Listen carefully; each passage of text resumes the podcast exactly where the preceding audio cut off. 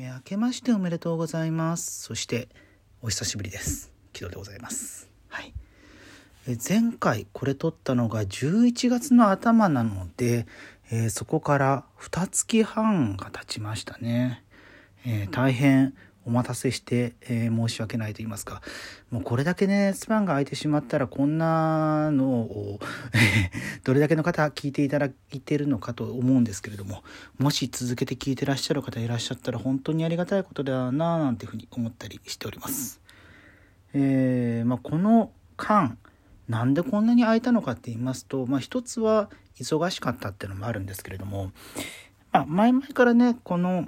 うん、ラジオポッドキャストとか、まあ、ラジオトークを通じてやっていますけれども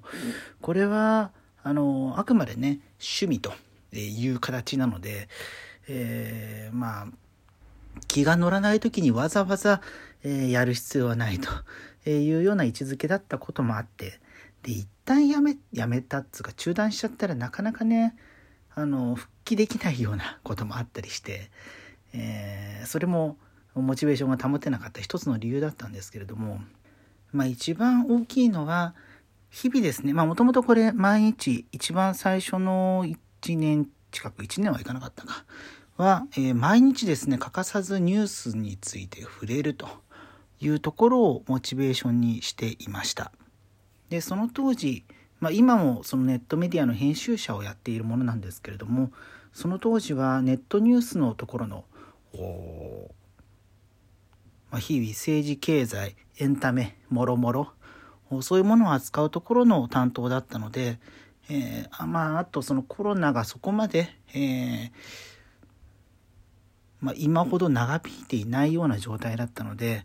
えー、まだですねそのニュースに触れる機会っていうのがすごく多かったんですよね。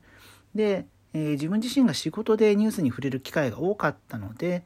えそこで、え得た、え知識というか、考えとか、まあ、そういうものをこの場でも共有するっていうのができたんですけれども1年ちょっと前からですねその担当を外れまして今はまあニュースを日々扱う担当ではなくなったということもあってよりですねニュースに接するモチベーションが下がってしまってというところがありました。まあこれは本当に反省点なんですけれどももともとニュースというか世の中に起きてること大好きなんですよね。うん、で、まあ、あのもうすぐ2年これ始めてからなりますけれども最初の方から聞いてらっしゃった方は日々ですね、え、その日の東京都内の感染者数の話とかあ含めていろいろとお話ししていたんですけれどもここ最近はその日々の感染者数についてもまあその時間になったらティローンってきますよね4時45分くらいに。それを見てあ今日はこれくらいなんだっていうふうに思う程度になってしまって非常にですねあのニュースに対するアンテナが、えー、鈍感になって、えー、おります。まああの磨かない刀っていうのはね研がなければ、えー、切れ味が落ちてしまう錆びてしまうというのはもちろん、えー、まあ例えじゃなくてもねその通りですしでそのニュースに対してのモチベーションもそうですけれどもそのそれを実際に伝えるための手段みたいなこと、まあ、例えばキーボードで原稿を打つのもそうですけれどもこうやって、え声で発してみたいなことも少なくなっているのでまあそういうところも含めてそろそろリハビリが必要だなというふうに思っております。まあそう言ってね今までもやるやる詐欺みたいな風になってた部分もあるんですけれどもまあね、これから先、私、今、30、今年4に、今年というか、えー、来年度ですね、5月に34になりますけれども、まあもう、アラサーとは言えなくなってきて、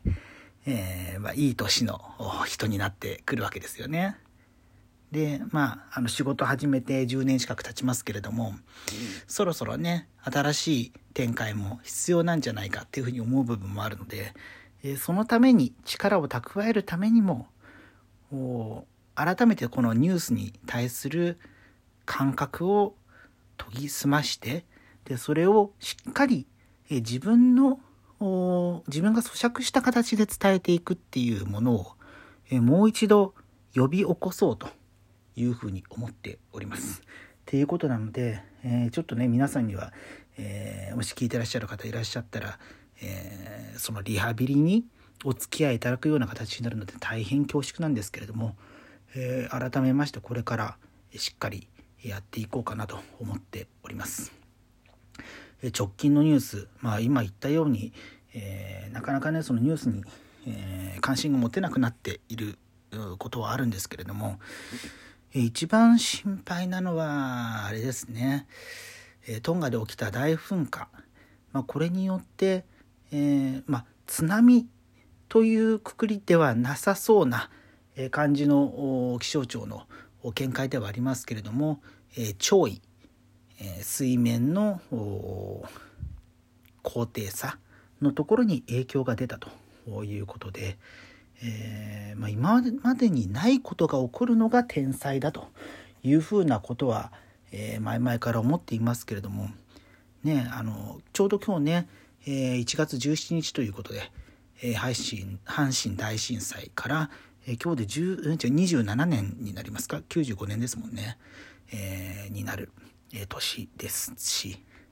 ちょうどねその95年の4月にえ確か自分たちが小学校に入った、えー、ところだと思うんですけれども。でその年だからその直前か？直後か？地下鉄サリン事件もこの年ですよね、うん、っていう歴史なんかも振り返りつつ中学校の時の同級生があの神戸その当時、えー、住んでた子がいたりしたのも思い出しましたけれどもね、うん。まあ、それが95年ですしその次2011年に東日本大震災。まあその次っていうかその間にもね、えー、あらゆる地震起きていますし、うん、あとまあ地震に限らず台風もね、えー、数年前にもう、えー、結構関東にも大きなものが、えー、来たりしましていま、だにあのゴルフ場がねえ、倒壊してるような映像頭の中に記憶に残ってらっしゃる方多いと思いますけれども、まあ、ああした形で、え、天災っていうものは何が起こるかわからない、災害というものは何が起こるかわからない、まあ、地震もそうですし、ね、遡ると、えーまあ、90年代に入ってからは雲仙普賢岳の噴火とかもありましたし。でえー、まあ、今言ったのは日本国内での話ですけれども、えー、遠い海外で起きる災害についても今回のようにですね、え、遠く離れた日本にも影響が及ぶことがある。しかも今まで知られていないようなメカニズムでと。いうようなことになってくると、まあ、らゆる対策は必要なんだけれどもその即座にわからないものっていう、まあ、おそらくこれから今回のことを、えー、教訓というか研究材料にした上で、えー、次から次へと考えていくことにはなると思うんですけども。やっぱり何か物事が起きるということ、まあ、自分もそれこそねニュースに、えー、関わっていたので、えすごく感じるんですけれども。何かが起きた、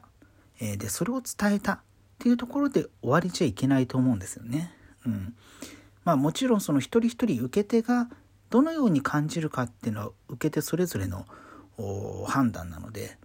そこはお任せするんですけれどもどういう結論出されるかっていうのは受け手に任せるものなんですけれども受け手があらゆる選択肢を考えられるように、えー、分かりやすく、えー、見せるというところが必要になってくると思います。えー、一人でも多くの人が、えー、自分のその考えに背かない、うん、自分で納得できる選択肢を選ぶ。えためにはどうしたらいいかというようなことを提供することが必要なんだろうなというふうに思うので、まあ、今回のことについてもこれから研究していく上で、え今後の世界での最適解みたいなものが見つかってくるんじゃないかななんていうふうに思ったりしますね。結構ね私はあのノイローゼ気になる傾向にあってあの東日本大震災の時えー、もう10年前ですか11年前になりますね。の時にも、まあ、関東その時から東京に住んでいたので、えー、その後もいわゆる地震酔いみたいなずっと揺れてるみたいなそういう感覚があったんですけどもここね23ヶ月もそういう感じがあってなんか夜寝てると揺れてんじゃないっていうふうに思ったりすることとかあったりするんですよね。うん、まあそういう時に全く違うことを思い浮かべることで、えー、気を